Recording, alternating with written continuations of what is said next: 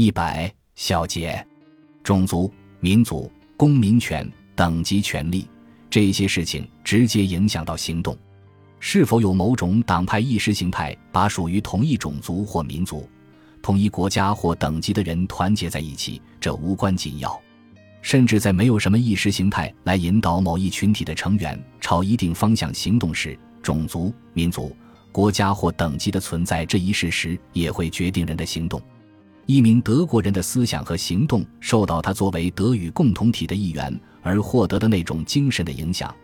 他是否受到民族主义党派意识形态的影响，在此并不重要。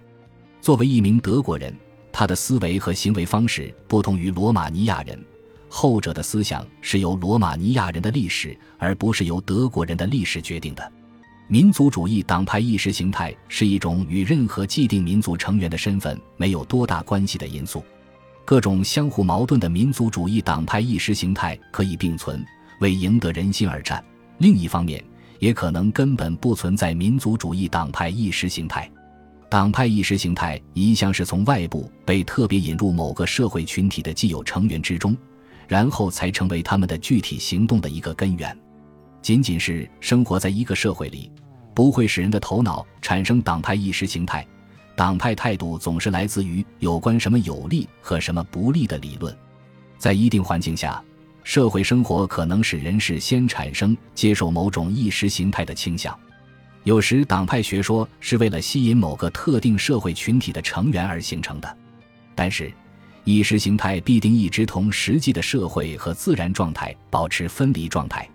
从社会是人类意志的产物这个意义上说，社会存在本身就是意识形态的，人的思想也是如此。唯物史观把社会生活看作独立于思想而存在，这是犯了一个大错误。如果认为个人在合作性的社会生活有机体中的地位就是他的阶级地位，那么。我们以上所言也适用于阶级，但是在这里也必须把阶级地位对个人的影响同影响他的政治意识形态区分开来。一名银行职员在社会中占有自己特定的地位这一事实，对他的生活有所影响，而他由此而得出是该拥护资本主义政策还是拥护社会主义政策，则取决于支配他的思想观念。然而。如果从马克思主义的意义上理解阶级，即社会分为资本家、地主和工人这三大阶级，那么它就毫无确定性可言了。它完全变成了一种旨在证明某种具体的党派政治意识形态的虚构。因此，资产阶级、工人阶级和无产阶级这些概念都是虚构，其认知价值取决于他们所服务的理论。即关于阶级冲突不可调和的马克思主义学说。如果我们认为这一理论不可接受，那就不存在马克思主义意义上的阶级差别和阶级冲突。如果我们证明得到正确理解的社会全体成员的利益并非相互冲突，我们就不但证明了马克思主义的利益冲突论站不住脚，而且我们把社会主义理论所描绘的阶级概念也作为废物抛掉了。因为只有在这一理论框架内，把社会分为资本家、地主和工人的尝试才是有意义的。在这一理论之外，上述划分就像，举例来说，硬要把所有金发人或所有黑发人归为一个整体那样毫无意义。除非我们确实打算像某些种族理论家那样，赋予头发颜色以特别重要的意义，不管是作为一种外部特征，还是作为一种构成要素。个人在劳动分工中的地位影响到他的整个生活方式、他的思想以及他对世界的态度。个人在社会生产中的处境的差异，在某些方面也是如此。企业家和工人的思考方式是不同的，